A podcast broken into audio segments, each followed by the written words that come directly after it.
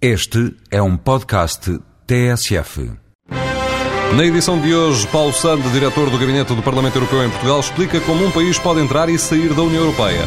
Os critérios para a adesão à União Europeia são critérios fixados ainda nos anos 90 em Copenhaga, os chamados critérios de Copenhaga. São critérios de natureza uh, democrática, tendo a ver com os valores da União Europeia. Um país tem que ser uma democracia, essencialmente. São critérios de natureza económica. Um país tem que, ser, tem que ter uma economia de mercado que seja capaz de ser competitiva, que seja capaz de sustentar a integração, coisa que naturalmente é crucial, sem que por vezes uh, uh, o risco seria grande, quer para o Estado que entra, quer para, para, o próprio equilíbrio, para a própria uh, sustentabilidade do processo de integração europeia, esses critérios mantêm-se, não há alterações. A adesão, a adesão é efetivamente, como disse, baseada nos mesmos critérios.